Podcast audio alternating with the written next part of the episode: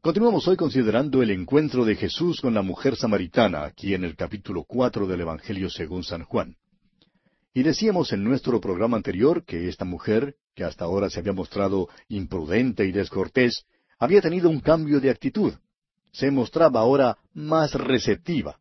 Sin embargo, notamos que ella todavía estaba pensando solamente en lo físico y por eso eh, no podía remontarse más allá del nivel del agua del pozo al cual había ido para sacar agua. Dijimos también que ella se había identificado como descendiente de Jacob, quien había cavado ese pozo. Y vimos que Jesús en su respuesta le aclaró que él no estaba hablando en cuanto al agua del pozo de Jacob, solo la estaba usando como contraste. Señalamos además que dos tercios de la superficie de la tierra es agua, y hay multitudes hoy en día que constantemente buscan y encuentran el agua física. Sin embargo, son muy contados los que están buscando el agua espiritual. Pero notemos ahora que Jesús ha despertado un deseo por esta agua espiritual en el corazón de esta mujer. Leamos entonces el versículo quince de este capítulo cuatro de Juan. La mujer le dijo, Señor, dame esa agua, para que no tenga yo sed, ni venga aquí a sacarla.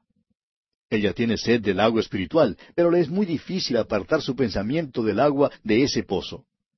Ahora el versículo 16 dice, Jesús le dijo, Ve, llama a tu marido y ven acá. Esta es una pincelada maestra de Jesús. El agua está a la disposición de todos, pero hay una condición. Se precisa tener sed, es decir, debe haber una necesidad. Ella por eso ahora debe reconocer que es pecadora. Ve, llama a tu marido, le dice él. Es una frase que en este caso es quisquillosa, pues ella había tenido cinco maridos, pero ahora no tenía ninguno. El hombre con el cual vivía vivía con ella en adulterio. Nuestro Señor insiste en que cuando usted, amigo oyente, viene a Él, tiene que reconocer y confesar su pecado. Todos los secretos tienen que ser descubiertos delante de Él. Pero notemos ahora que la mujer nuevamente se pone impertinente. Leamos los versículos 17 y 18. Respondió la mujer y dijo, No tengo marido. Jesús le dijo, Bien has dicho, no tengo marido, porque cinco maridos has tenido, y el que ahora tienes no es tu marido. Esto has dicho con verdad. Ella tenía razón en cuanto a eso. Vivía en adulterio. Aquí tenemos pues una pecadora. Uno de los motivos por el cual ella no era tan popular con las mujeres del pueblo era porque era demasiado popular con los hombres del pueblo. La mujer está pues conmovida con lo que Jesús le ha dicho, pero parece que ella quiere cambiar de tema y entrar entonces en un argumento religioso. Note usted lo que dice aquí en el versículo 19 y el versículo 20. Le dijo la mujer, Señor, me parece que tú eres profeta. Nuestros padres adoraron en este monte, y vosotros decís que en Jerusalén es el lugar donde se debe adorar. Ahora esto sí que se prestaría para un buen argumento religioso. ¿A dónde va usted para adorar? ¿Adora en este monte o en Jerusalén? En aquel entonces esto causaba muchos argumentos. Hoy en día hay muchas personas que quieren arguir en cuanto a la religión, pero no quieren vivirla. Estamos persuadidos que la mayor parte de la superficialidad que se halla en las iglesias está allí porque hay un encubrimiento de pecado. Creemos que en nuestras iglesias hay mucha hipocresía. Hay una avenencia con la maldad y una negativa de oponerse al pecado. Es fácil predicar en cuanto al pecado que los moabitas cometieron hace unos cuatro mil años. Pero ¿qué de nuestros propios pecados hoy en día, amigo oyente? Fue el hermano de Henry Ward Beecher quien dijo, Me gusta el sermón donde un solo hombre es el predicador y un solo hombre se halla en la congregación y cuando el predicador dice, Tú eres aquel hombre, no hay ninguna equivocación en cuanto a quién está hablando. Hay muchos predicadores hoy en día que tienen miedo de predicar en cuanto a los pecados de los hermanos. Hace algunos años, un predicador estaba hablando en una conferencia familiar y daba una serie de estudios sobre los primeros ocho capítulos de la epístola a los romanos. De costumbre no se usa esto entre creyentes porque Pablo trata el pecado. Y en el principio el predicador sintió que había cierto resentimiento de parte de los hermanos.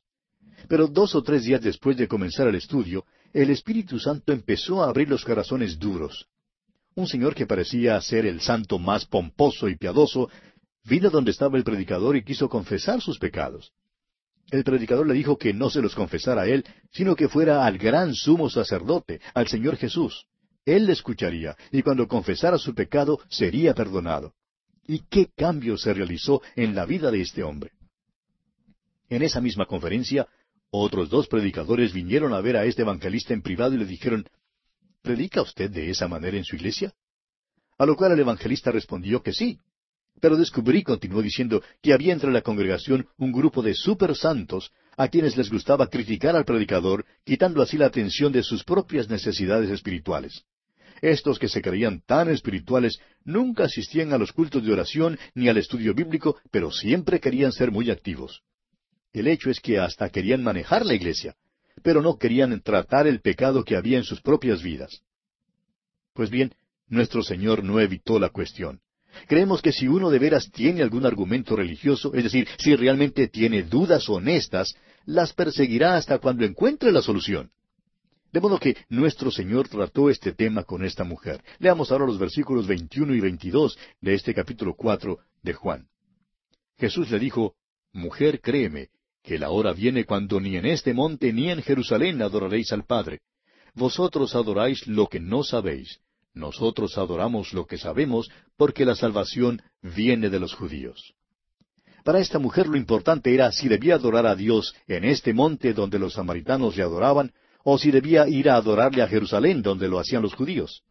Y Jesús le dijo que vendría el día cuando Dios no sería adorado en ninguno de los dos lugares.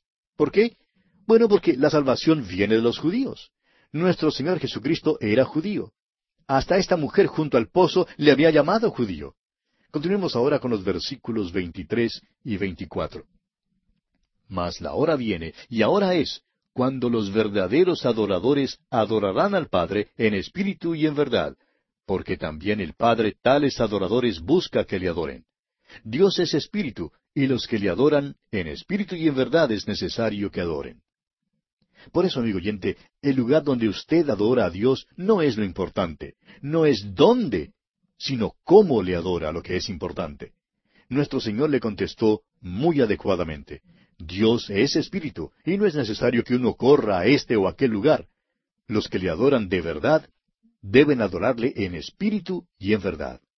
Ahora el versículo 25 dice, le dijo la mujer, sea que ha de venir el Mesías, llamado el Cristo. Cuando Él venga, nos declarará todas las cosas. Aún los samaritanos esperaban la venida del Mesías. Y esto es algo muy interesante. Hoy en día, la segunda venida de Cristo es esperada y anhelada por aquellos que son de Él. Hay ciertos miembros de iglesias, los cuales no son creyentes en verdad, que tienen un presentimiento de que pueda venir Jesucristo. Dicen que no creen en su segunda venida, pero la posibilidad de que Jesucristo pronto vuelva es algo que constantemente les perturba. Hace muchos años, un ateo en Londres hizo la declaración de que la cosa que más le perturbaba era que la Biblia pudiera ser verdad y que Jesús pudiera venir otra vez. Si viniera, este hombre se daba cuenta de que se hallaría en un gran apuro. Y amigo oyente, es muy cierto que se hallaría en muchos apuros. Notemos ahora que esta mujer samaritana tiene un interés profundo y un anhelo ávido en su corazón. Los versículos 25 y 26 dicen, Le dijo la mujer, Sé que ha de venir el Mesías, llamado el Cristo. Cuando Él venga, nos declarará todas las cosas. Jesús le dijo, Yo soy el que habla contigo. Cuán majestuosa y sublime es esta declaración, amigo oyente. Esta mujer ahora se halla cara a cara con el Salvador del mundo y con el Mesías. Amigo oyente, la pregunta que nos gustaría hacerle a usted hoy en día, no importa dónde esté ni quién sea o cómo esté, es esta. ¿Se ha hallado usted alguna vez cara a cara con el Señor Jesucristo? Amigo oyente, esta mujer se halló en su presencia. Yo soy el que habla contigo, le respondió el Señor Jesús. Y continuemos con los versículos 27 al 30. En esto vinieron sus discípulos y se maravillaron de que hablaba con una mujer. Sin embargo, ninguno dijo, ¿qué preguntas? o ¿qué hablas con ella? Entonces la mujer dejó su cántaro y fue a la ciudad y dijo a los hombres, Venid, ved a un hombre que me ha dicho todo cuanto he hecho. ¿No será este el Cristo? Entonces salieron de la ciudad y vinieron a él. Esta mujer había aceptado como Salvador y Mesías al Señor Jesús por fe, y ahora corre a la ciudad para contárselo a otros. Fíjese usted que no habló con las mujeres porque no se hablaban. Algunos de esos hombres tenían tratos con ella, y tenían mucho interés en saber si este Jesús de quien ella hablaba podía de veras contar todo lo que ella había hecho. Por tanto, aquí tiene usted lo que sucedió. En el versículo treinta dice, entonces salieron de la ciudad y vinieron a él. Los hombres vinieron a causa del testimonio de la mujer, y es muy importante que veamos eso. El hecho de que la mujer testificó a otros es evidencia de su fe. Continuemos con los versículos 31 al 34. Entre tanto, los discípulos le rogaban diciendo, Rabí, come. Él les dijo, Yo tengo una comida que comer que vosotros no sabéis. Entonces los discípulos decían unos a otros, ¿Le habrá traído alguien de comer? Jesús les dijo, Mi comida es que haga la voluntad del que me envió y que acabe su obra. El motivo para que Jesús pasara por Samaria fue para que hiciera la voluntad del Padre, fue para alcanzar a esta mujer. En los versículos 35 al 38, el Señor continúa hablando y dice, ¿No decís vosotros, aún faltan cuatro meses para que llegue la siega? He aquí os digo, alzad vuestros ojos y mirad los campos, porque ya están blancos para la siega. Y el que siega recibe salario, y recoge fruto para vida eterna, para que el que siembra goce juntamente con el que siega. Porque en esto es verdadero el dicho, uno es el que siembra y otro es el que siega. Yo os he enviado a cegar lo que vosotros no labrasteis, otros labraron, y vosotros habéis entrado en sus labores. Recuerde usted que esto tuvo lugar allá en el mes de diciembre. El tiempo de la siega en esa región sería en el mes de abril. Creemos que en esta edad en que vivimos hoy en día, nuestro trabajo es el de sembrar. Por medio de la radio tratamos de sembrar la palabra de Dios. Creemos que las iglesias y las diferentes organizaciones cristianas locales son las que segarán, y esperamos que esto sea verdad, que muchos testifiquen de esto. Un pastor dijo una vez que a causa de los mensajes radiales ha recibido en su iglesia más de cien miembros. Estamos alcanzando a muchísimas personas que desean saber a dónde ir para ser instruidas en la palabra de Dios. Los pastores dicen que muchas personas han escuchado la transmisión del mensaje del Evangelio y luego se han dado cuenta de que deseaban más de la palabra de Dios. Por tanto, se asociaron con una iglesia donde se enseña la palabra de Dios. Bien, continuemos ahora con el versículo 39 de este capítulo 4 de Juan. Y muchos de los samaritanos de aquella ciudad creyeron en él por la palabra de la mujer que daba testimonio diciendo, me dijo todo lo que he hecho muchos fueron alcanzados en Samaria, a través de esta mujer que tenía un pasado de dudosa moralidad. ¿No es esta una declaración conmovedora? Continuemos ahora con los versículos cuarenta al cuarenta y dos. Entonces vinieron los samaritanos a él y le rogaron que se quedase con ellos, y se quedó allí dos días. Y creyeron muchos más por la palabra de él, y decían a la mujer, Ya no creemos solamente por tu dicho, porque nosotros mismos hemos oído y sabemos que verdaderamente este es el Salvador del mundo, el Cristo. ¿Qué cosa más maravillosa tenemos aquí? Ahora vienen al agua viva y beben de él. La única condición era la de tener sed.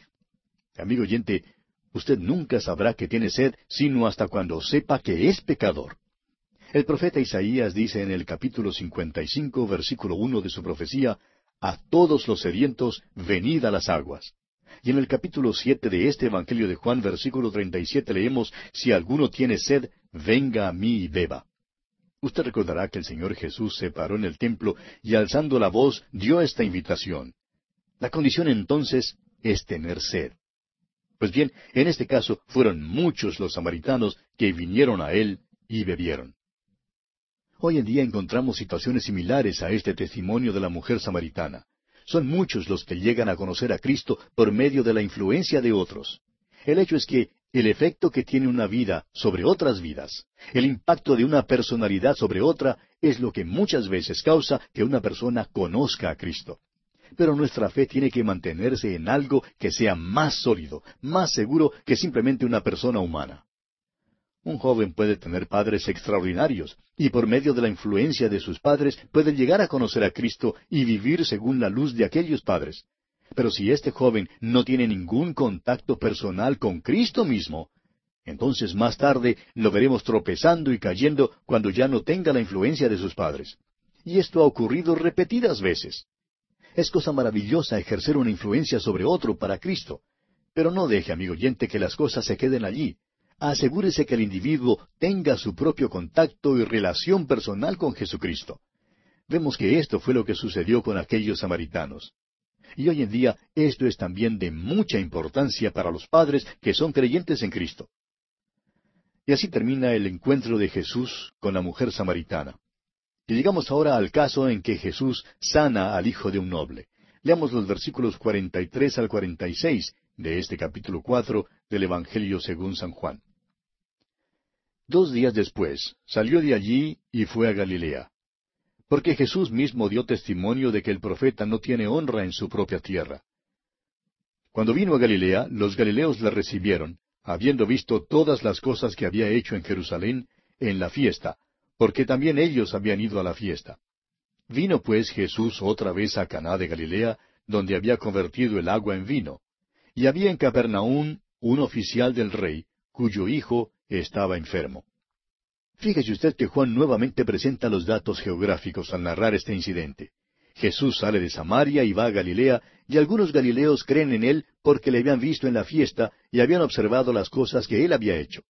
Va a Caná de Galilea porque allí hay un noble. Sin embargo, el noble tiene un hijo que está en Capernaum. Ahora el versículo 47 dice, Este, cuando oyó que Jesús había llegado de Judea a Galilea, vino a él y le rogó que descendiese y sanase a su hijo, que estaba a punto de morir. Aquí tenemos a un padre que ejerció fe a favor de su hijo, y esto ilustra lo que acabamos de decir. Asegúrese, amigo oyente, de que su propio hijo tenga un contacto personal con Jesucristo. Lo esencial habría sido que el Padre trajera a su Hijo a Cristo. Creemos que tenemos el derecho de esperar que nuestros seres amados lleguen a Cristo. Debemos ejercer nuestra propia influencia sobre las vidas de otros. Creemos que usted, amigo oyente, tiene que servir de buen testimonio ante sus seres amados y tiene que manifestar en su propia vida que tiene una fe viva en Cristo y que ésta es práctica. Un día, un miembro de una iglesia vino a visitar a su pastor. Desafortunadamente, aunque este caballero era oficial de la iglesia, su vida no era muy buena. Él le pidió al pastor que orara por la salvación de su hijo. Su hijo había huido de la casa, y la verdad es que realmente no se podía culpar al hijo por lo que había hecho. Además, este padre le pidió al pastor que hablara también con el muchacho. Pero el pastor le dijo con toda franqueza que él no podría hablar con el muchacho. Le dijo, hermano, usted ha criticado tanto al pastor que ahora el hijo suyo me tiene en poco. Usted no ha hecho más que criticar y ahora ha perdido su influencia sobre el muchacho. Lo que sí voy a hacer es que voy a orar para que otro ejerza una influencia en su hijo, a fin de que él conozca al Señor. Amigo oyente, tenga cuidado de que su propio corazón y su propia vida ejerzan una buena influencia sobre los demás. Continuemos ahora con los versículos 48 al 50. Entonces Jesús le dijo, Si no viereis señales y prodigios, no creeréis. El oficial del rey le dijo, Señor, desciende antes que mi hijo muera. Jesús le dijo, Ve, tu hijo vive. Y el hombre creyó la palabra que Jesús le dijo, y se fue. Este hombre protestó porque no buscaba simplemente señales y prodigios. Él quería que su hijo fuera sanado. Y esto era lo único que le importaba. Jesús entonces respondió a la fe de este hombre y sanó al muchacho. Y eso es maravilloso, amigo oyente. Pero es una lástima que este padre no trajera a su hijo a la presencia de Cristo, pues esto era lo que realmente importaba. Vemos que la mujer samaritana, que había sido la mujer mala, trajo a los hombres y éstos se encontraron cara a cara con el Señor Jesucristo. Le es posible a usted, amigo oyente, tener influencia sobre otros, y es posible que otros tengan influencia sobre usted. Creemos que todo el mundo puede alcanzar a alguien, a ese que está fuera del alcance del predicador. El hecho es que nadie puede alcanzar a ese individuo sino solo usted. Usted, amigo oyente, es quien tiene influencia sobre ese individuo.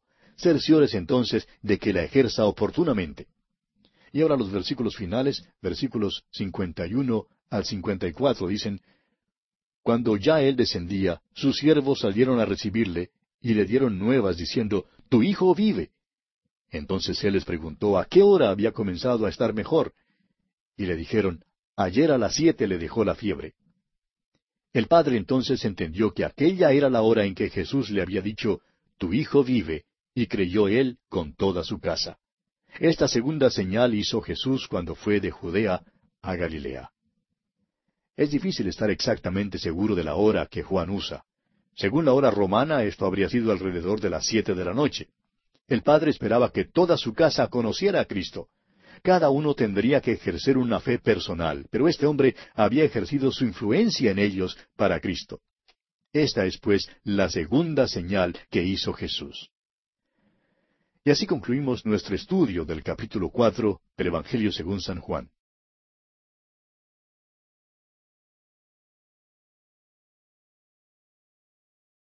Continuando nuestro estudio en el Evangelio según San Juan, llegamos hoy al capítulo cinco. Y en este capítulo tenemos un incidente maravilloso. Se trata de la curación del paralítico en el estanque de Bethesda. Hasta cierto punto, este milagro es el punto decisivo en el ministerio de Cristo.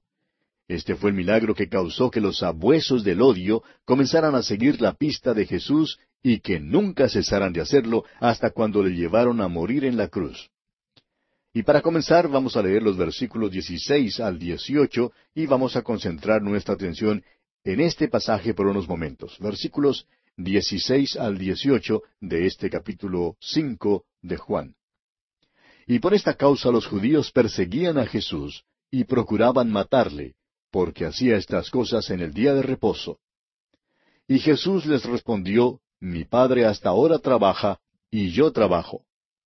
Por esto los judíos aún más procuraban matarle, porque no sólo quebrantaba el día de reposo, sino que también decía que Dios era su propio Padre, haciéndose igual a Dios.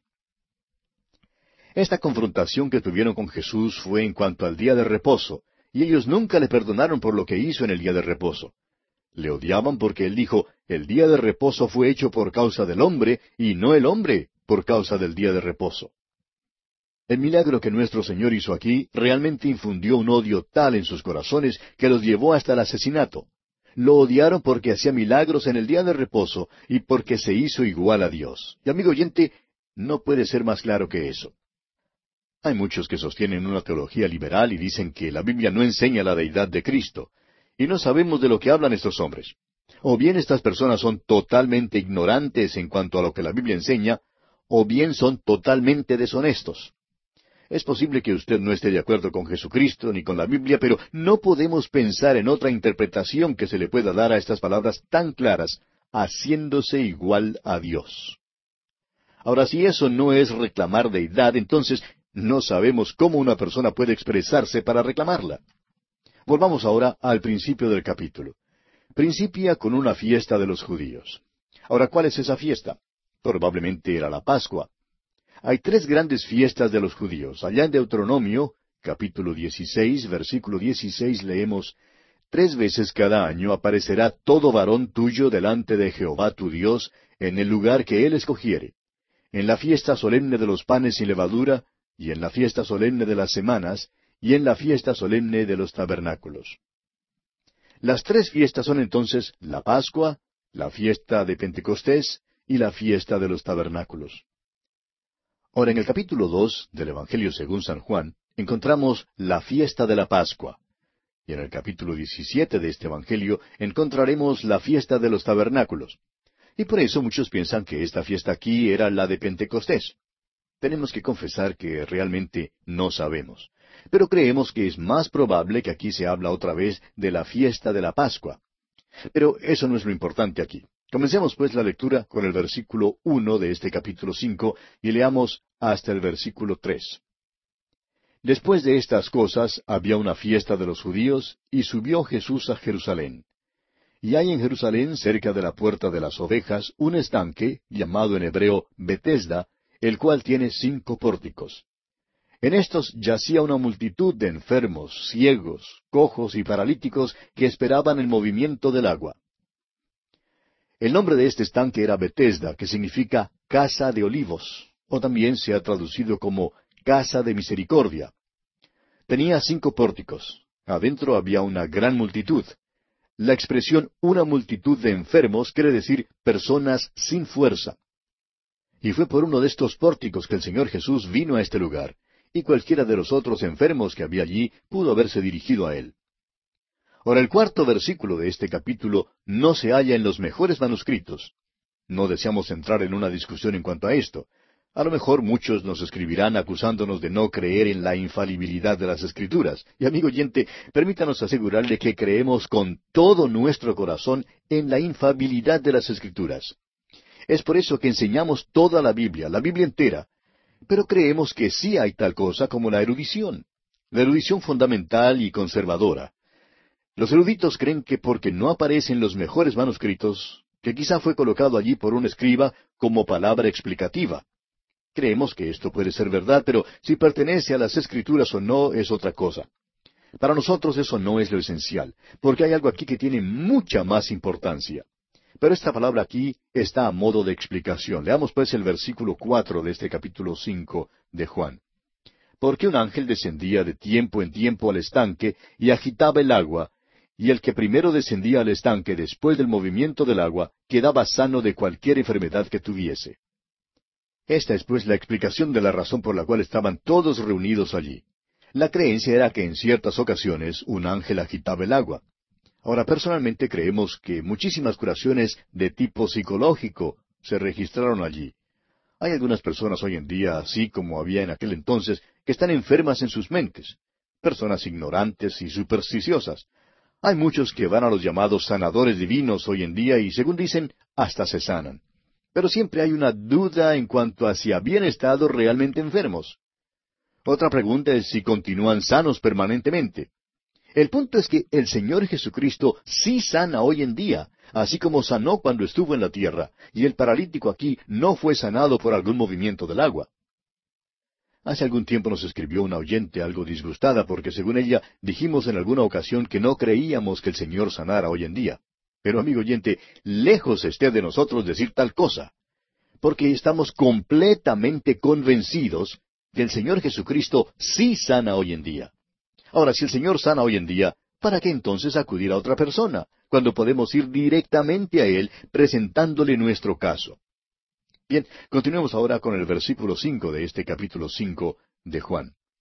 Y había allí un hombre que hacía treinta y ocho años que estaba enfermo. Nuestra atención se dirige ahora a un solo hombre. No sabemos si había estado al lado del estanque todo este tiempo o no, había sufrido de esa enfermedad por treinta y ocho años y al parecer no podía moverse. Diríamos que el caso era el peor de los que había allí. Piense usted en la frustración que debe haber asediado a este pobre hombre. Si es que no había estado allí durante todos los treinta y ocho años de su enfermedad, por lo menos debe haber estado allí por algunos años. Debe haber tenido más de treinta y ocho años, y según dice aquí, su condición fue el resultado de su propio pecado. En el versículo catorce nuestro Señor Jesucristo le dice, mira, has sido sanado, no peques más para que no te venga alguna cosa peor. Usted bien puede imaginarse a este pobre hombre acostado allí, con los ojos puestos sobre el agua, esperando el movimiento del agua. Esperaría que de alguna manera u otra él pudiera ser el primero en bajar al agua y debe haberse sentido decepcionado una y otra vez. Estaba en una condición tan mala que los demás siempre se metían primero en el agua. Estamos seguros que él vio muchas curaciones allí. Pues bien, nuestro Señor sabía que él había estado enfermo por mucho tiempo y que por mucho tiempo había esperado al lado del estanque. Ahora fíjese usted cómo se acerca el Señor al enfermo. Leamos el versículo seis. Cuando Jesús lo vio acostado y supo que llevaba ya mucho tiempo así, le dijo, ¿Quieres ser sano? Ahora esa es una pregunta algo extraña para un enfermo. Parece algo absurda, ¿no le parece? Ese no era el problema de este hombre. Por supuesto que él quería ser sano, pero el Señor le hizo la pregunta con dos motivos. En primer lugar, quería producir esperanza en el hombre. Su caso era desesperado y creemos que esa luz de esperanza se había ido de su vida dejándolo muy desesperado. En segundo lugar, y este es el motivo más importante, Jesús quería que este hombre quitara los ojos del estanque. Jesús quería que le mirara a él y por eso sorprendió al hombre. Creemos que este hombre nunca se había fijado en los otros enfermos que venían allí. Nunca miraba a otra parte, sus ojos estaban fijos en el estanque, de modo que nuestro Señor le sorprendió. Ahora, cuando nuestro Señor le preguntó que si de veras quería ser sano, creemos que el hombre normal y naturalmente reaccionó con una mirada que expresaba sorpresa. ¿Quién haría una pregunta como esa? Su contestación fue, Claro que quiero ser sano. Pero ese no es mi problema. Lo que necesito es que alguien me meta en el agua. La condición de muchos hoy en día, amigo oyente, es como la de ese hombre que vigilaba aquel estanque esperando que algo pasara. Nos atrevemos a decir que en estos días esa es la condición de todos nosotros. Estamos esperando. Piense usted en los muchos que hay en nuestras iglesias que esperan que alguna gran emoción les sobrevenga. Luego hay los que posponen hacer una decisión por Cristo. No están dispuestos a volverse a Él porque están buscando una emoción, están buscando que algo suceda. Otro grupo de personas hoy en día tiene los ojos puestos en los negocios y espera que algo suceda allí para enriquecerse rápidamente. Luego hay aquellos hoy en día que acuden a un individuo, han escuchado contar la experiencia de otros y están esperando que una cosa semejante suceda en sus vidas. Y entonces sufren una decepción bastante amarga. Muchos han sufrido esto y realmente son personas que provienen de toda clase social y de todo carácter. Pero todos están esperando con sus ojos puestos en alguna cosa u otra. Este es el problema. Desafortunadamente tienen los ojos puestos en la cosa, en el individuo o en la experiencia. Permítanos, amigo oyente, hacerle una pregunta. ¿Está usted esperando que algo le suceda en estos días? Si usted nos cuenta lo que es, quizás no sería posible escribir su biografía. El apóstol Pablo nos dice en su primera carta a los tesalonicenses, capítulo uno, que estos cristianos allí en Tesalónica se convirtieron de los ídolos a Dios para servir al Dios vivo y verdadero. Es decir, que quitaron los ojos de las cosas allá en Tesalónica y se volvieron para servir al Señor Jesucristo. Estamos seguros que este hombre en el estanque miró hacia arriba con asombro de que alguien le hiciera esa pregunta. Continuemos ahora con el versículo siete. Señor, le respondió el enfermo, no tengo quien me meta en el estanque cuando se agite el agua, y entre tanto que yo voy, otro desciende antes que yo. ¿Qué historia tan triste es esta que cuenta? Este pobre hombre, desesperado, impotente, sin casa ni hogar, triste, realmente está diciendo que si quiero ser sano. Claro que sí. Pero no tengo quien me meta en el estanque. ¿Me meterás tú en el estanque? Ahora, en el momento en que el hombre puso sus ojos en el Señor Jesús, entonces sí que le sucedió algo. Leamos el versículo ocho. Jesús le dijo, Levántate, toma tu lecho y anda. Le mandó levantarse, a tomar su lecho y andar. Debía entregar a otro su puesto allí junto al estanque, pero él debía tomar su lecho e irse, porque es seguro que no sufriría ninguna recaída. Continuemos ahora con los versículos nueve hasta el trece. Y al instante aquel hombre fue sanado y tomó su lecho y anduvo. Y era día de reposo aquel día. Entonces los judíos dijeron a aquel que había sido sanado, Es día de reposo, no te es lícito llevar tu lecho. Él les respondió, El que me sanó, él mismo me dijo, Toma tu lecho y anda. Entonces le preguntaron, ¿Quién es el que te dijo, Toma tu lecho y anda? Y el que había sido sanado no sabía quién fuese, pues Jesús se había apartado de la gente que estaba en aquel lugar. Ahora lo próximo que sucede es que los enemigos le acusan de llevar su lecho en el día de reposo. Bueno, esa era la prueba de que había sido sanado. ¿Puede usted imaginarse, amigo oyente, lo ridículos que eran estos líderes religiosos? Se turbaban porque llevaba su lecho en el día de reposo. Creemos que nuestro Señor se apartó de aquella gente de una manera milagrosa. El hombre en verdad no sabía quién era el que lo había sanado. Ahora leamos el versículo catorce.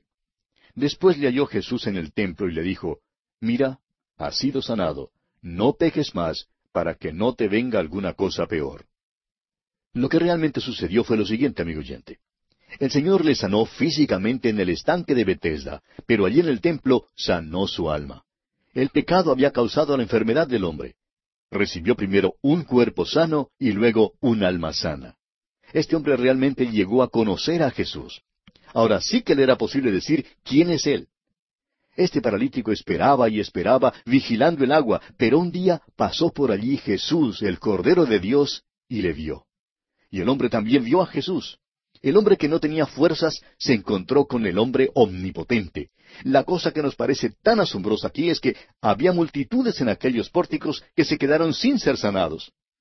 Y hoy en día hay multitudes también que no son salvas. ¿No está acaso dispuesto Jesús a salvarlas?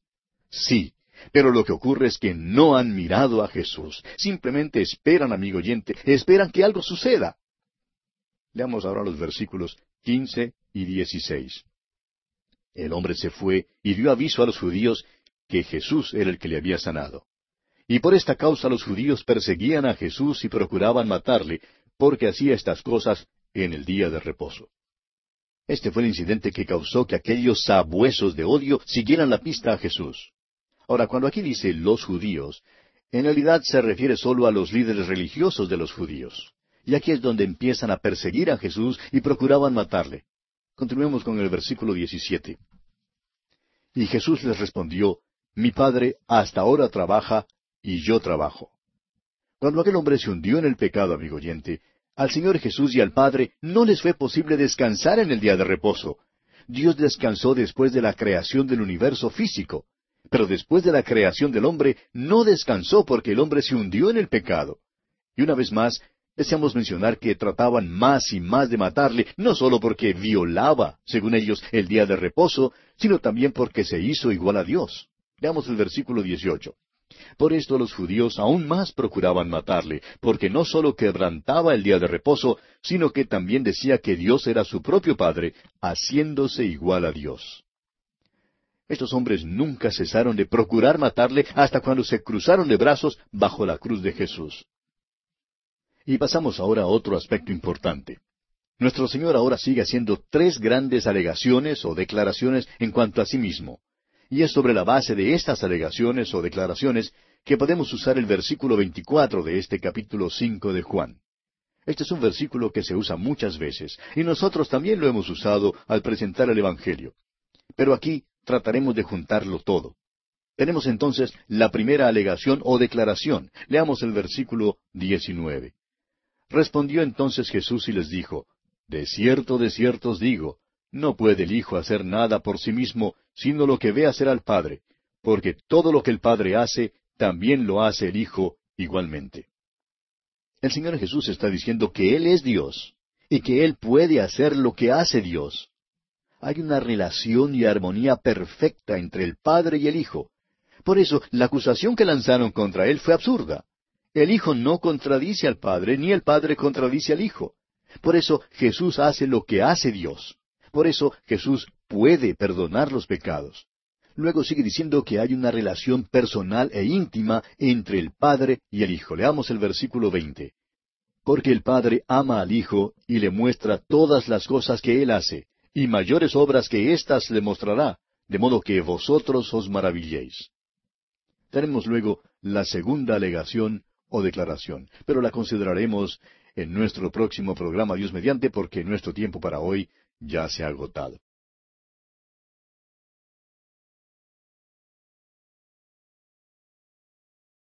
Continuamos hoy estudiando el capítulo cinco del Evangelio según San Juan.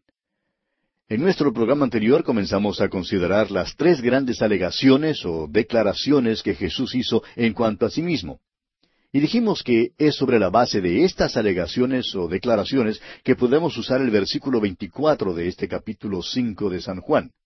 Dijimos que la primera alegación o declaración de Jesús es que Él es Dios y que Él puede hacer lo que hace Dios.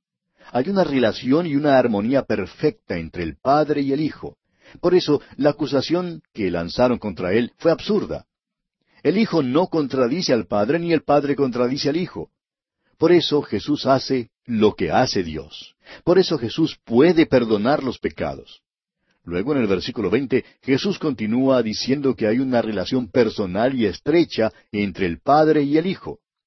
Tenemos ahora la segunda gran alegación o declaración aquí en el versículo 21. Leamos este versículo. Porque como el Padre levanta a los muertos y les da vida, así también el Hijo a los que quiere da vida. Jesús imparte la vida, da vida a quien quiere. Si Dios levanta a los muertos, el Hijo también levantará a los muertos. Hoy en día oímos hablar mucho en cuanto al don de la sanidad, pero con ese don había también la habilidad de levantar a los muertos. Pablo levantó a los muertos, también lo hizo Simón Pedro. Nuestro Señor les dio ese don. Era un don apostólico el de sanar y levantar a los muertos. Ahora no es nuestro deseo el de crear controversia o cosas por el estilo, pero creemos que esto ya ha pasado. El Señor Jesús, pues, levantó a los muertos. Levantó a los muertos porque Él es Dios. Y estos otros hombres lo hicieron en el nombre del Señor Jesús. Y viene ahora la tercera gran alegación o declaración. Leamos el versículo 22 de este capítulo 5 de Juan. Porque el Padre a nadie juzga, sino que todo el juicio dio al Hijo. Una lectura literal sería, porque ni aun el Padre a nadie juzga. Ha entregado, ha dado todo juicio al Hijo. No solamente levanta a los muertos, sino que también juzgará algún día a todos los hombres.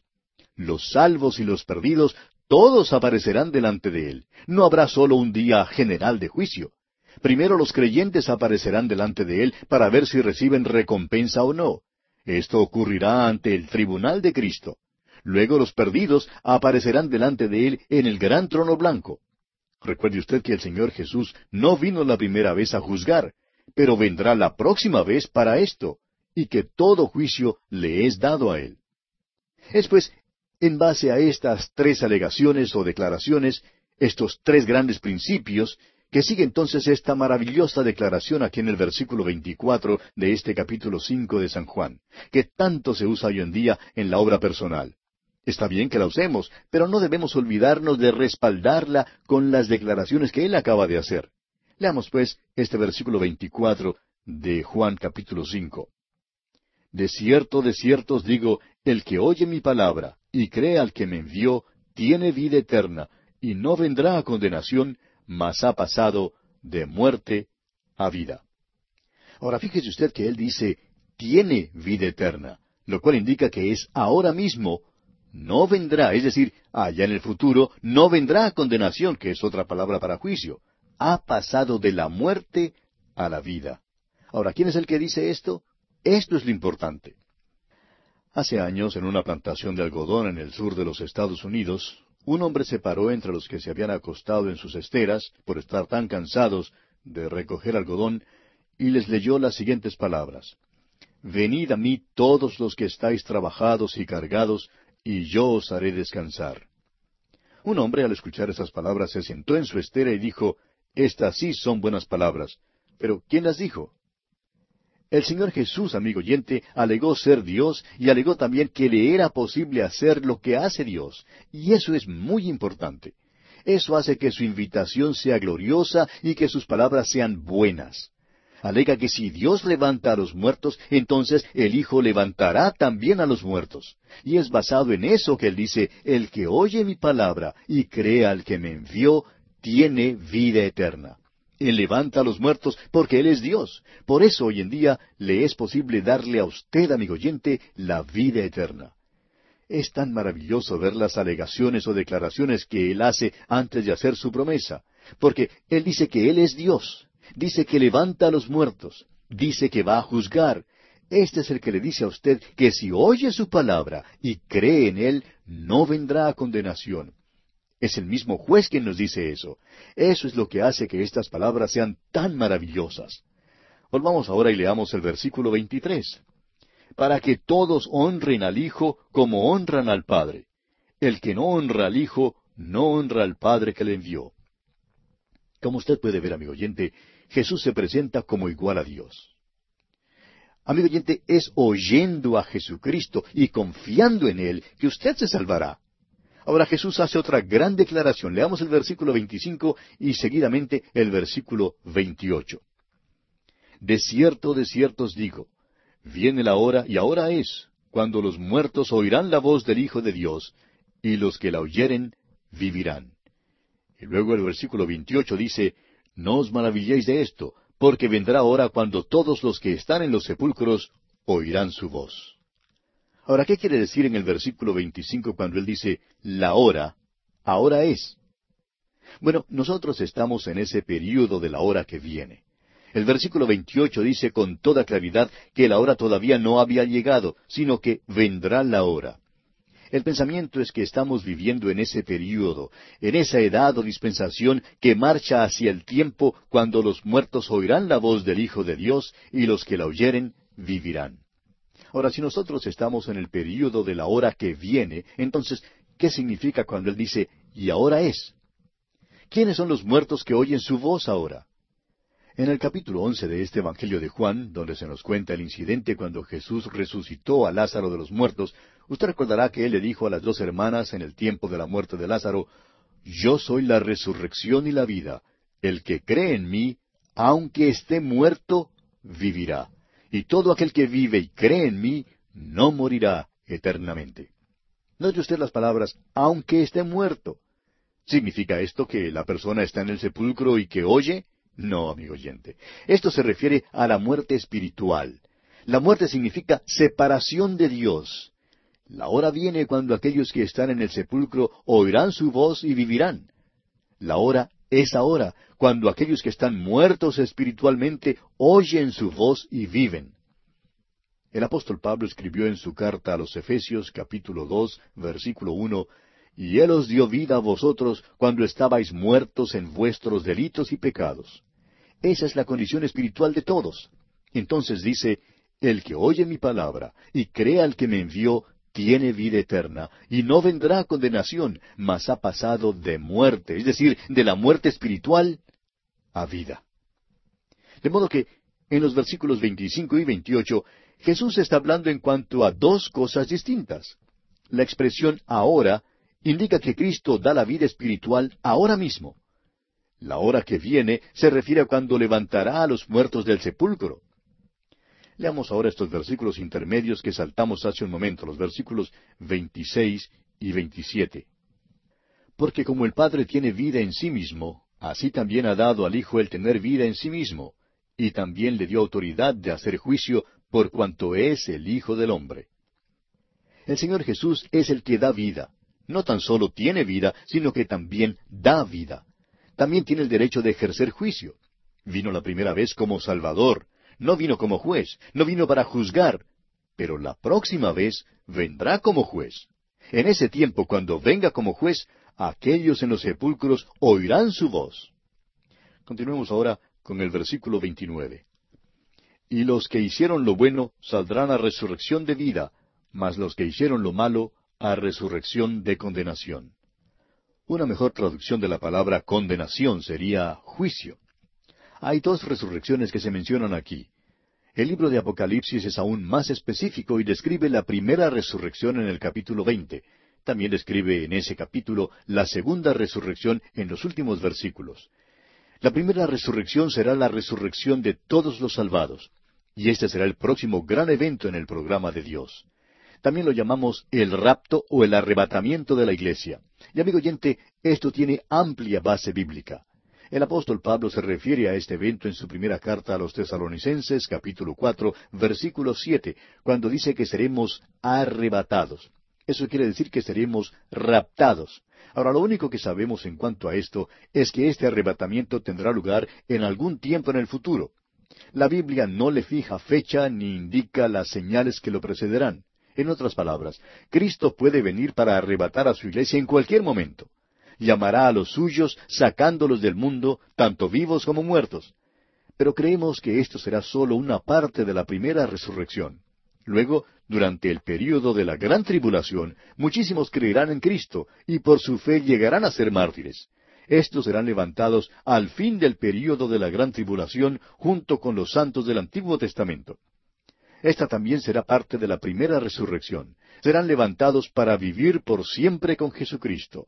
Esa será la primera resurrección, será la resurrección de vida, como nuestro Señor la llamó. En cambio, la resurrección de condenación será el juicio del gran trono blanco, cuando todos los que no fueron salvados, de todas las edades, serán levantados. Quisieron ser juzgados según sus obras, y así serán juzgados. Se pararán delante de Dios ante Él, que es santo, justo y recto, y allí tendrán su oportunidad de pararse para defender su causa. Pero Dios ya ha advertido que no hay quien se salve en ese juicio. Únicamente los perdidos se presentarán allí y éstos serán juzgados según sus obras. Y Dios ya ha expresado con toda claridad que nadie puede ser salvado por sus obras, porque nuestra condición natural es una condición de perdición. El Señor Jesús continúa aquí en el versículo treinta del capítulo cinco de San Juan y dice No puedo yo hacer nada por mí mismo. Según oigo, así juzgo y mi juicio es justo, porque no busco mi voluntad, sino la voluntad del que me envió, la del Padre. Jesús nos dice aquí que Él se ha autolimitado, que cuando vino a esta tierra se hizo hombre, vino como hombre, no para hacer su propia voluntad, sino la voluntad del Padre. En su humanidad adoptó esta autolimitación. Y este es el ejemplo para nosotros hoy en día. Usted y yo tenemos una voluntad, una vieja naturaleza que no es obediente a Dios. No podemos ser obedientes a Dios porque realmente por naturaleza somos rebeldes en cuanto a Dios. Esa es la condición natural de todos los hombres. Es por eso que nuestro Señor Jesucristo tuvo que decirle a Nicodemo que le era necesario nacer otra vez. Aquellos que están en la carne, amigo oyente, no pueden agradar a Dios. Lo que es nacido de la carne, carne es, y lo que es nacido del Espíritu, Espíritu es. Por tanto, hoy en día es necesario nacer otra vez, porque esta vieja naturaleza es incorregible, amigo oyente, es rebelde. La humanidad ha estado alzando una bandera de protesta ante las puertas del cielo desde el día en que Adán salió de las puertas del paraíso allá en el huerto de Edén. Ahora nuestro Señor mostrará que hay testigos en cuanto a sus reclamos de divinidad, de ser Dios hecho en carne, y que estos testigos le respaldan diciendo que tales alegaciones son la verdad. Leamos los versículos 31 y 32 de este capítulo 5 del Evangelio según San Juan. Dice el Señor, Si yo doy testimonio acerca de mí mismo, mi testimonio no es verdadero. Otro es el que da testimonio acerca de mí, y sé que el testimonio que da de mí es verdadero. La Escritura nos enseña que en boca de dos o tres testigos consta toda palabra. Jesús sabe que si él diera testimonio de sí mismo, no sería válido en un tribunal de ley. El testigo a quien se refiere aquí no es Juan el Bautista. Seguramente que los que le escuchaban pensarían que era a él a quien se refería. Pero Jesucristo aclara esto inmediatamente e indica que no se refiere a ningún testigo humano. Dice en el versículo 33, Vosotros enviasteis mensajeros a Juan, y él dio testimonio de la verdad. Ahora está diciendo que es verdad que Juan el Bautista dio testimonio de él. Por tanto, Juan era un testigo que ellos conocían. Pero Jesús indicó que se refería más bien a todavía otro testigo que no era un testigo humano. En otras palabras, eran dos testigos los que ellos debían reconocer. Leamos el versículo 34. Pero yo no recibo testimonio de hombre alguno, mas digo esto para que vosotros seáis salvos. Alega tener un testigo que es mayor que el testimonio del hombre. Sin embargo, Jesús da un testimonio en cuanto a Juan el Bautista. En nuestra versión le llama una antorcha. En realidad es más exacto decir una lámpara, porque Jesús es la luz, y Juan era su testigo, su antorcha, su lámpara. Continuemos ahora con los versículos 35 y 36. Él era antorcha que ardía y alumbraba, y vosotros quisisteis regocijaros por un tiempo en su luz. Mas yo tengo mayor testimonio que el de Juan, porque las obras que el Padre me dio para que cumpliese, las mismas obras que yo hago, dan testimonio de mí que el Padre me ha enviado. Aquí vemos que las credenciales que nuestro Señor Jesucristo tenía eran las obras que hacía. Esta idea hoy en día de que hay quienes tienen el mismo poder que tenía Jesús es a nuestro parecer blasfemia, amigo oyente, porque estas obras que él hacía daban testimonio de que él era quien decía ser. Y amigo oyente, no había solamente unos pocos casos aislados. No celebraba campañas o cruzadas de fe, tampoco exigía que los enfermos formaran una fila para luego pasar adelante para su sanidad. Él salía donde estaban las multitudes, por los caminos. No recogía ninguna ofrenda. Mientras Jesús caminaba entre el pueblo, muchísimos enfermos eran sanados. Hemos dirigido su atención en cuanto a este asunto en los Evangelios muchas veces, y es tan importante que refresquemos nuestra memoria en cuanto a esto. Amigo oyente, no había simplemente una media docena, ni aun cien ni doscientos que él sanó, de los que entonces vivían en aquella tierra había literalmente miles y miles de personas que él sanó. Esto ha sido demostrado abiertamente. No había una sola persona en aquel día que contradijera el hecho de que él sanaba a los enfermos. Habrían sido necios si hubieran tratado de contradecirlo pero dos mil años más tarde en bibliotecas mohosas en las grandes universidades de Europa y Estados Unidos y a miles de kilómetros de distancia de aquella tierra, hay supuestos eruditos que se sientan para escribir en sus libros diciendo que no creen en los milagros de Jesús. Pero amigo oyente, esto no comprueba nada. Veamos ahora los versículos 37 al 39. También el Padre que me envió ha dado testimonio de mí, Nunca habéis oído su voz ni habéis visto su aspecto. Ni tenéis su palabra morando en vosotros, porque a quien él envió, vosotros no creéis. Escudriñad las escrituras, porque a vosotros os parece que en ellas tenéis la vida eterna, y ellas son las que dan testimonio de mí. Muchas veces este último versículo es mal entendido. No es una expresión en el modo imperativo, sino en el modo indicativo. Permítanos decirlo así. Vosotros escudriñáis las escrituras. Hace una simple declaración sobre lo que hacen, pero no les está diciendo que hagan algo. Le dice que ellos escudriñan las escrituras, creyendo que en ellas hallarán la vida eterna, pero ni aún entienden que estas mismas escrituras testifican de Jesús. Amigo oyente, tenga cuidado de encontrar a Jesús en la Biblia, porque si no le encuentra, entonces su búsqueda será en vano. Ahora el versículo cuarenta dice, Y no queréis venir a mí para que tengáis vida. Las escrituras hablan de Jesucristo, pero ellos no comprendían el verdadero sentido. Y los versículos cuarenta y dos y cuarenta y tres, Mas yo os conozco que no tenéis amor de Dios en vosotros. Yo he venido en nombre de mi Padre, y no me recibís. Si otro viniere en su propio nombre, a ese recibiréis. Rechazaron a Cristo. El anticristo vendrá en su propio nombre, mandará que hagan una imagen de sí mismo, y a ese aceptarán. Ahora el versículo 44 dice, ¿Cómo podéis vosotros creer, pues recibís gloria los unos de los otros, y no buscáis la gloria que viene del Dios único? Ellos buscaban el aplauso de los hombres, no buscaban la gloria que viene del Dios único. Y ahora los versículos finales, versículos 45 al 47, dicen, No penséis que yo voy a acusaros delante del Padre. ¿Hay quién os acusa? Moisés, en quien tenéis vuestra esperanza. Porque si creyeseis a Moisés, me creeríais a mí, porque de mí escribió él. Pero si no creéis a sus escritos, ¿cómo creeréis a mis palabras? Amigo oyente, eso es de tanta importancia. En los libros del Pentateuco, en los libros que ya hemos estudiado, hemos tratado de señalar al Señor Jesucristo. Es verdad que no hay una referencia específica a Él en todas las páginas, pero sí creemos que se encuentra en cada página del Pentateuco. Es más, creemos que se encuentra en cada página de la Biblia. Cuando un hombre empieza a lanzar un ataque contra el Antiguo Testamento, cuidado, amigo oyente. En realidad está lanzando un ataque sutil contra el Señor Jesucristo mismo tememos que haya muchos hombres que de una manera tonta empiezan a dudar del Antiguo Testamento y en verdad no se dan cuenta de lo que hacen. Es como el caso de un hombre en un manicomio que estaba socavando el cimiento de un edificio, y cuando le preguntaron por qué estaba empeñado en quitarle los cimientos al edificio en que vivía, contestó, bueno, es que yo vivo en el segundo piso. Y tememos que haya muchos hombres necios que dicen, bueno, es que yo vivo en el Nuevo Testamento. Amigo oyente, el Antiguo Testamento es la base. Nuestro Señor dijo, pero si no creéis a sus escritos, ¿cómo creeréis a mis palabras?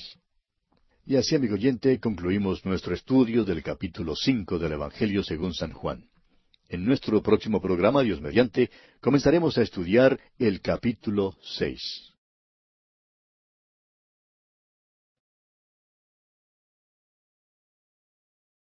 Continuamos nuestro estudio en el Evangelio según San Juan y llegamos hoy al capítulo seis.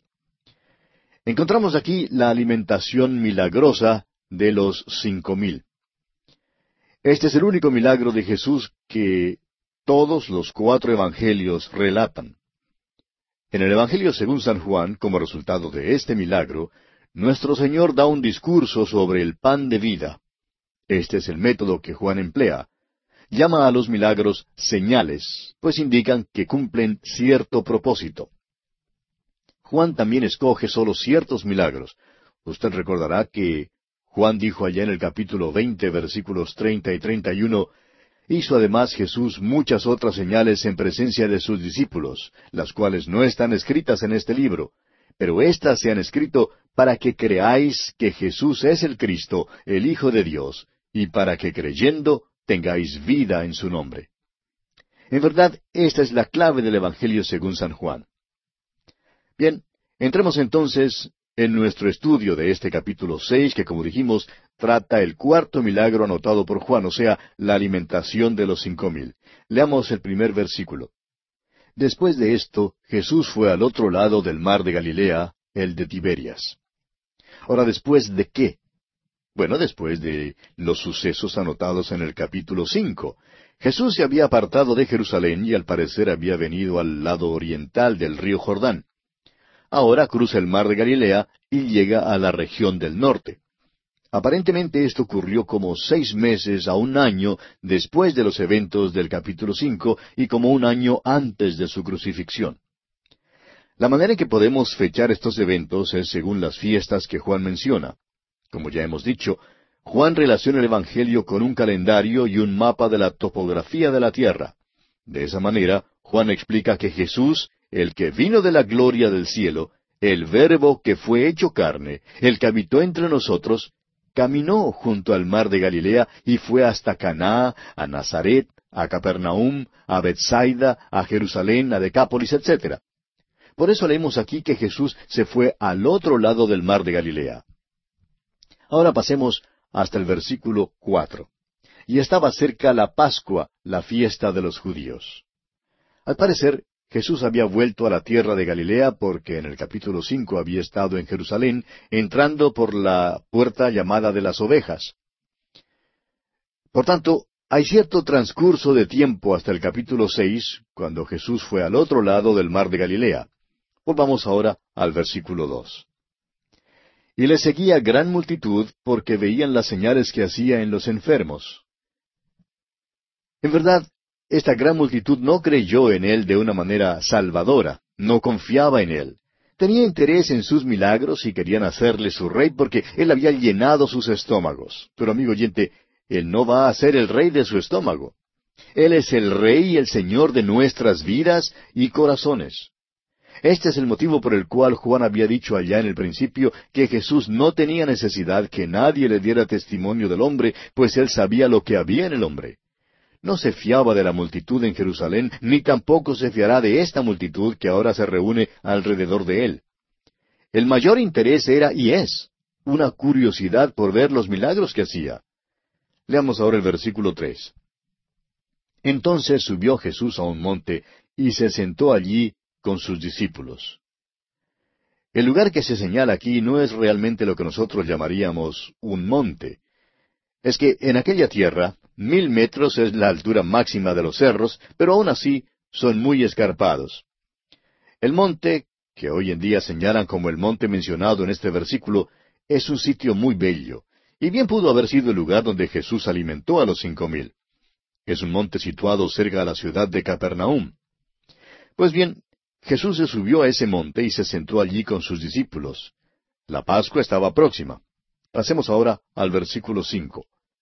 Cuando alzó Jesús los ojos y vio que había venido a él gran multitud, dijo a Felipe, ¿De dónde compraremos pan para que coman estos? Felipe era muy quieto, nunca tenía mucho que decir. Nuestro Señor trató de hacerle hablar en esta ocasión en particular. Usted notará que al parecer Felipe y Andrés se habían juntado. Hallamos a Andrés en el versículo ocho, dice, uno de sus discípulos, Andrés, hermano de Simón Pedro, le dijo, Ahora Andrés y Felipe evidentemente eran hombres muy activos, muy ocupados, pero simplemente no hablaban mucho.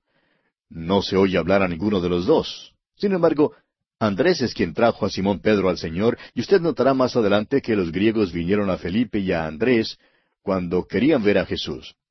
Felipe se juntó con Andrés para enterarse de lo que debían hacer. Por tanto, aquí los hallamos juntos.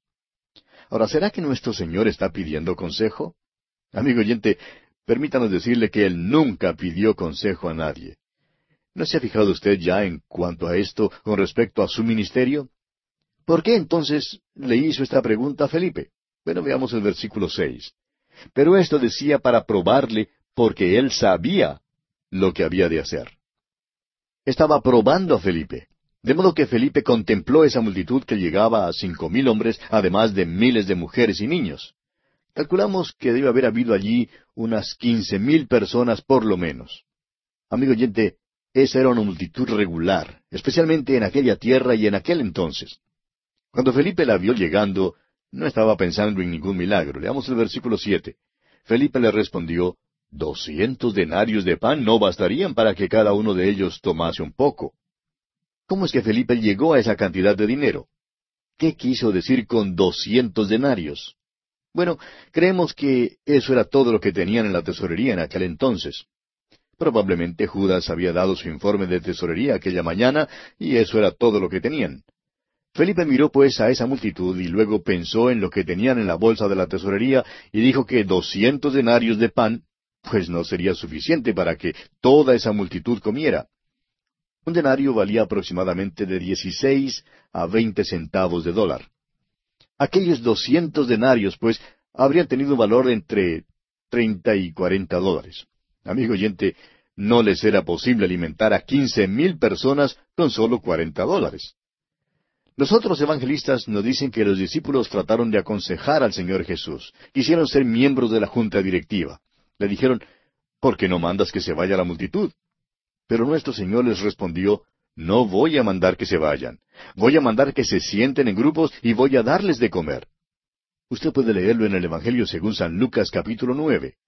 Estos mismos hombres que se habían postulado a sí mismos a la junta directiva, luego los vemos desempeñando el papel de camareros sirviendo a la multitud. Y eso es lo que debían de haber estado haciendo todo el tiempo. Quisiéramos ahora decir algo que nos encontramos en una posición de decirlo. Hay demasiados hombres en la iglesia hoy en día que desean tener un puesto oficial, quieren servir en la mesa directiva, quieren mandar lo que hable el pastor, pero muchas veces, en primer lugar, no tienen la información que necesitan tener. En segundo lugar, no tienen el discernimiento espiritual y sin embargo quieren hablar. No se dan cuenta de que ellos son los que deben hacer la obra del ministerio. Deben estar testificando para el Señor y sirviendo el pan de vida eterna. Pero por lo general no están testificando para nada. De modo que el Señor le da la motivación para que hable Felipe, y Felipe dice que no tienen suficiente dinero para comprar pan para toda esa multitud. Felipe y Andrés estaban juntos y Andrés es el que habla ahora. Leamos el versículo nueve. Aquí está un muchacho que tiene cinco panes de cebada y dos pececillos. Mas, ¿qué es esto para tantos? ¿Se da cuenta? Andrés había estado caminando entre la multitud y había estado estudiando la situación. ¿Puede usted ver allí a Andrés y a Felipe juntos? Felipe dice que el dinero en la tesorería no era suficiente para alimentar a toda esa multitud. Andrés, por su parte, dice que todo lo que pudo encontrar era un muchachito con cinco panes de cebada y dos pececillos. Ahora recuerde usted que no se trata aquí de los grandes panes de molde que se venden ahora en los supermercados. Era más bien como los pancitos que se compra por docena, ah, o de aquellos que se usan para las hamburguesas. Eso era todo lo que el pobre Andrés había podido encontrar. Y por tanto se abatió y pregunta, ¿qué es esto para tantos? Ahora leamos el versículo diez. Entonces Jesús dijo, Haced recostar la gente. Y había mucha hierba en aquel lugar, y se recostaron como en número de cinco mil varones. Permítanos dirigir su atención ahora sobre el hecho de que había allí cinco mil hombres. Creemos que sería posible juntar una mujer y un niño con cada hombre y llegar así a la cifra de unas quince mil personas. Ahora, el Señor Jesús alimentará a la multitud. Y aquí hay algo que creemos es interesante. Si usted tiene quince mil personas para darles de comer, eso de veras es una responsabilidad grande.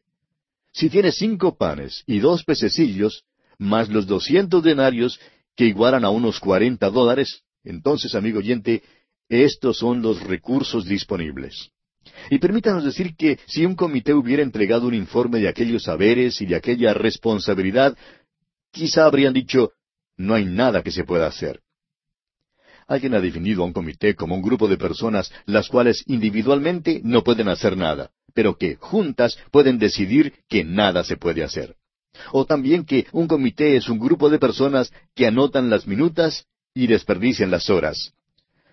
Pues bien, aquí está el informe del comité. Tenemos doscientos denarios, cinco panes y dos pececillos. Pero son quince mil personas las que tienen hambre. Pues no podremos hacer nada. Como usted ve, amigo oyente, lo que les faltaba en esta ecuación son lo que llamamos las matemáticas de un milagro. Les faltaba a Jesús. Amigo oyente, si usted tiene cinco panes, más dos pececillos, más Jesús, entonces tiene algo. Pero sin Él, no tiene nada, absolutamente nada. Jesús les dijo pues que mandaran a los hombres a que se sentaran, y éstos se sentaron. Ahora el evangelista Marcos enfatiza en su relato el hecho de que se sentaron por grupos, es decir, cada uno de los grupos de personas que habían venido de cierta región, todos se sentaron juntos. Puede que se hayan distinguido estos grupos por sus vestidos de cierto color que indicase su región. El caso es que todo lo que hizo nuestro Señor fue hecho decentemente y con orden. Creemos que si usted pudiera haber estado sentado en esa colina, eh, al otro lado de donde estos grupitos se sentaron, habría visto algo muy bello. Debió haber sido hecho con orden porque era nuestro Señor quien lo hacía. Continuemos leyendo ahora los versículos once al trece de este capítulo seis del Evangelio según San Juan. Y tomó Jesús aquellos panes, y habiendo dado gracias, los repartió entre los discípulos, y los discípulos entre los que estaban recostados, asimismo de los peces, cuanto querían. Y cuando se hubieron saciado, dijo a sus discípulos, Recoged los pedazos que sobraron, para que no se pierda nada. Recogieron, pues, y llenaron doce cestas de pedazos, que de los cinco panes de cebada sobraron a los que habían comido. Un profesor universitario de estos liberales, es decir, que no creen en todo lo que Dios ha dejado revelado aquí en su santa palabra, trató de explicar una vez este milagro. Y dijo que era que los discípulos previamente habían reunido estos panes y peces y que los habían guardado en una cueva a fin de que el Señor Jesús simplemente se volviera atrás hacia aquella cueva y luego los discípulos pues simplemente se los pasaban debajo de su brazo, ah, bajo su túnica suelta. Algo así como si fuera un tipo de truco, una abracadabra y, y luego lo escribió. Lo único que aquella explicación tenía de malo era que no era práctica necesitamos tener más fe para creer tal supuesta explicación en vez de aceptar los hechos tal como realmente ocurrieron. En primer lugar, permítanos preguntarle, amigo oyente, ¿dónde en aquella región encontrarían una panadería que pudiera preparar tantos panes? ¿Y dónde conseguirían tantos peces en tan poco tiempo para esta ocasión? No tenemos indicio alguno de que Andrés y Pedro hubieran estado pescando. Esta explicación, pues, es tan absurda como ridícula, como usted bien puede verlo. La explicación entonces es que aquí ocurrió un milagro. Cuando usted incluye a Jesús en esto y lo suma en la columna de los saberes, usted tiene más de lo suficiente. El hecho es que tiene doce cestas de pedazos que sobran. Ahora eso no quiere decir que eran migajas. Hay quienes creen que quizá una persona mordió un sándwich y al ver otro más grande, pues ponía el que había mordido a un lado para coger el más grande, y así los pedazos serían aquellos sobrantes que habían sido comidos parcialmente. Pero eso no es verdad, amigo oyente. Había doce cestas de sobrantes que no habían sido tocados. Ahora, ¿sabe usted lo que eso significa? Significa que la multitud tomó todo lo que quiso comer. Y no nos olvidemos que muchos hombres de aquel entonces sufrían hambre. Había muchos entre la multitud aquel día y en aquella tierra que por primera vez en sus vidas llenaron de veras sus estómagos. ¿No ve usted, amigo oyente, que cuando el Señor Jesús hace algo, lo hace bien? Continuemos entonces con los versículos catorce y quince de este capítulo seis de Juan. Aquellos hombres entonces, viendo la señal que Jesús había hecho, dijeron, Este verdaderamente es el profeta que había de venir al mundo. Pero entendiendo Jesús que iban a venir para apoderarse de él y hacerle rey, volvió a retirarse al monte él solo. Vemos aquí, sin lugar a dudas, que estaban siguiendo a Jesús porque hacía milagros. Y creemos que para poder salir de aquella multitud, Jesús hizo otro milagro. La razón por la cual se apartó de la multitud era porque querían hacerle rey. Ahora alguien dirá, bueno, ¿y, no es rey? Sí, es verdad que vino como rey para ser rey. Eso es verdad. Pero esta no es la ruta por la cual llegaría a su majestad. Amigo oyente, no es mediante el estómago lleno, es mediante el corazón obediente. Será sobre obedientes que Él reinará. Y de paso, notemos que ellos también tendrán el estómago lleno. Amigo oyente, no carecerán de nada. Pero esa no es la ruta por la cual Jesús llega a su majestad. Recuerde lo que aprendimos allá en el capítulo dos de este Evangelio de Juan, versículo 25. Dice, y no tenía necesidad, es decir, Jesús no tenía necesidad de que nadie le diese testimonio del hombre, pues él sabía lo que había en el hombre. Los hombres hoy en día todavía quieren tener un rey que les dé pan. Nuestro Señor no hará eso. Aunque ha alimentado a esta multitud y ha suplido su necesidad y la ha atendido, no será soberano según los términos de la multitud. Amigo oyente, la única manera en que Él vendrá a usted y a mí es según sus propias condiciones y no las nuestras. Debemos venir a Él según sus términos y satisfacer sus requisitos. Leamos ahora los versículos 16 hasta el 21 de este capítulo 6 del Evangelio según San Juan. Al anochecer descendieron sus discípulos al mar, y entrando en una barca iban cruzando el mar hacia Capernaum. Estaba ya oscuro, y Jesús no había venido a ellos. Y se levantaba el mar con un gran viento que soplaba. Cuando habían remado como veinticinco o treinta estadios, vieron a Jesús que andaba sobre el mar y se acercaba a la barca, y tuvieron miedo. Mas él les dijo, Yo soy, no temáis. Ellos entonces con gusto le recibieron en la barca, la cual llegó enseguida a la tierra a donde iban. Los otros evangelistas nos dicen que enseguida hizo a los discípulos entrar en la barca para cruzar el mar, mientras que él subía al monte para orar. Ya hemos mencionado que Jesús estaba en las inmediaciones de los cerros de Golán y que estos tienen unos mil metros de altura. Un viento de aquellos que viene de sopetón apareció en el mar de Galilea.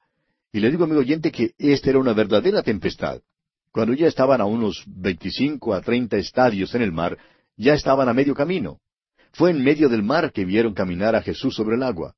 Y tuvieron miedo porque no le conocieron. Y esto es algo, no le reconocieron de ninguna manera. Los críticos que pregonan una teología liberal tratan de explicar este milagro diciendo que la barca permanecía en la tierra y que, por lo tanto, Jesús en realidad andaba por la orilla, pero que los discípulos creían que estaba caminando sobre el agua. Amigo oyente, permítanos decirle que Juan había sido pescador en este mar de Galilea y lo conocía bien.